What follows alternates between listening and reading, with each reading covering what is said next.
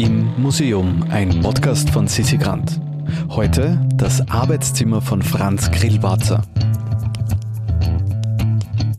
Bernhard Fetz, der Direktor des Literaturmuseums in Wien, zeigt uns heute ein ganzes Zimmer, das perfekt ins Literaturmuseum passt, aber schon lange, lange Zeit vor dem Museum dort zu finden war. Willkommen im Literaturmuseum der Österreichischen Nationalbibliothek. Mein Name ist Bernhard Fetz, ich bin Direktor des Literaturmuseums und auch des Literaturarchivs der Österreichischen Nationalbibliothek. Wir sammeln äh, Nachlässe, Vorlässe, Sammlungen von Autorinnen und Autoren ungefähr von 1900 bis in die Gegenwart. Und das Literaturmuseum in der Wiener Johannesgasse heißt auch Grillparzer Haus. Und das hat einen Grund. Franz Grillparzer, der vergessene, kaum mehr gelesene Klassiker des 19. Jahrhunderts, war nicht nur ein großer Dichter, äh, den man unbedingt immer wieder lesen und aufführen sollte. Er war auch ähm, Archivdirektor eines sogenannten KK Hofkammerarchivs und das hat sich in diesem Gebäude, in dem wir jetzt stehen, in der Wiener Johannesgasse Nummer 6, befunden.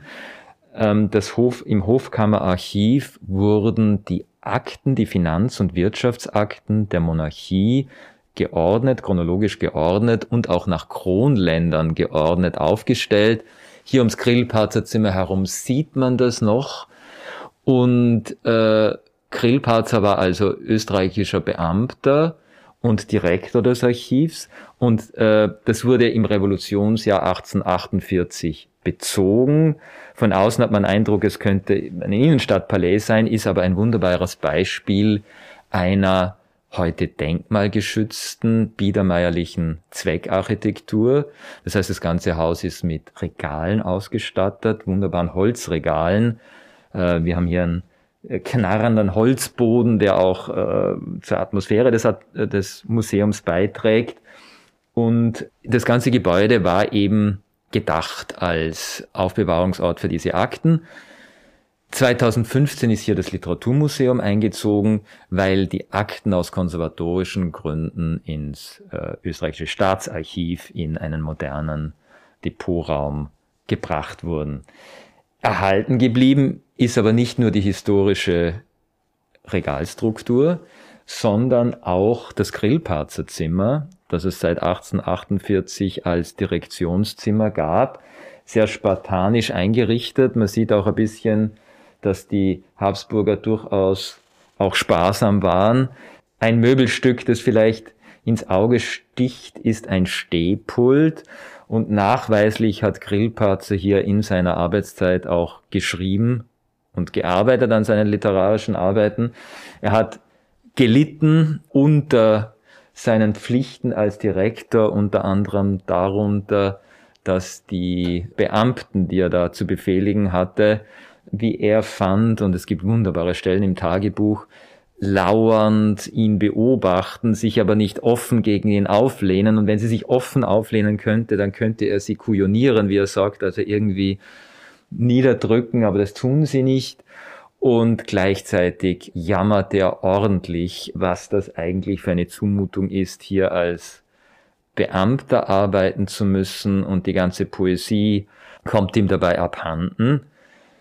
Und wir haben hier, aber auch im ganzen Museum immer versucht, Kontrapunkte zu setzen, witzige, unerwartete vielleicht. Und in diesem Fall haben wir Nikolaus Mahler, den Comiczeichner, gebeten, sich das Tagebuch Grillparzers vorzunehmen und das Grillparzer Zimmer. Und er hat uns einen Comic gezeichnet.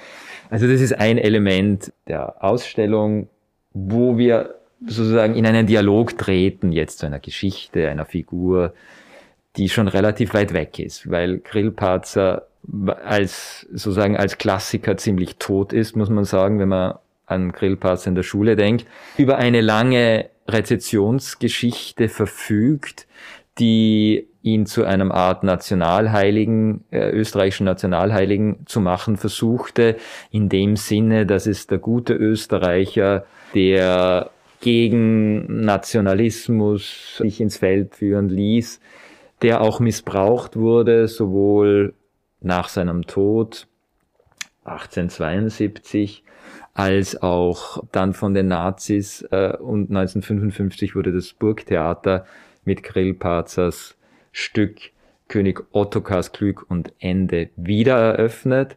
In einer der Hauptrollen Attila Hörbiger, der NSDAP-Mitglied war, in üblen Propagandafilmen mit seiner Frau Paula Wessely mitgespielt hat.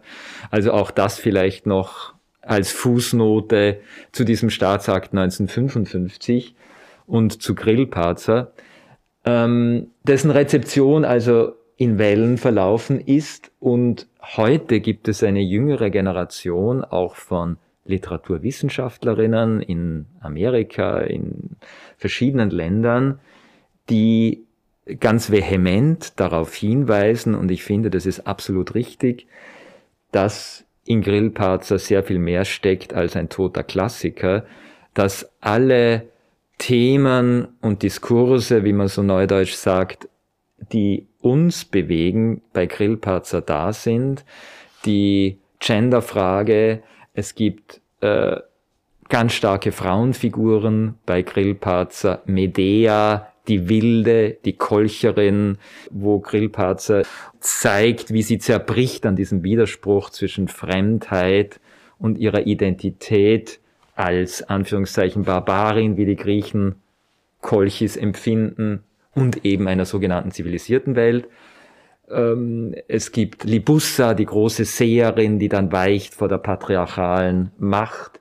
Und es gibt eine ganze Reihe andere Frauenfiguren. Es geht immer um Macht und Ohnmacht, zum Beispiel im Stück Ein Bruderzwist in Habsburg, wo die Tragödie des Dreißigjährigen Krieges im Hintergrund spielt und ein zaudernder Kaiser Rudolf zwischen Empathie und Tyrannei gezeigt wird.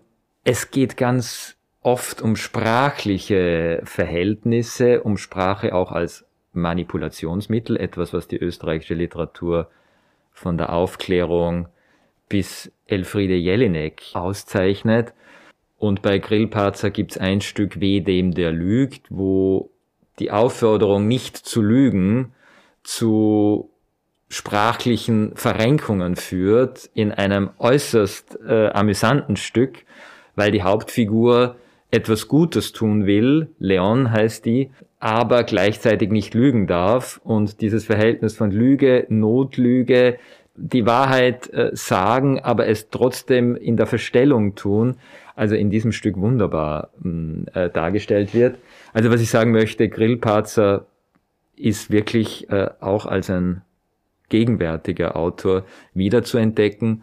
Und das versuchen wir im Literaturmuseum eben, indem wir das Comic von Nikolaus Mahler hier integrieren, indem wir Zitate einbauen, witzige Zitate, die zeigen, wie er eben in diesem Zwiespalt gelebt hat zwischen dem Beamten und dem Schriftsteller, indem wir auch alte Aufführungen von 1963 mit modernen Aufführungen vergleichen, ähm, wo schon an der Ästhetik klar wird, welche Welten da liegen zwischen der Interpretation von 1963 und der etwa von 2005.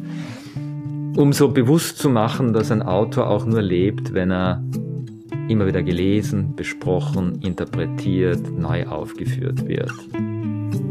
Ein verzweifelter Beamter im Zwiespalt, dem nun neues Leben eingehaucht wird. Im Museum ist eine Produktion vom Produktionsbüro Sissi Grant. Musik Petra Schrenzer. Artwork Nuschka Wolf.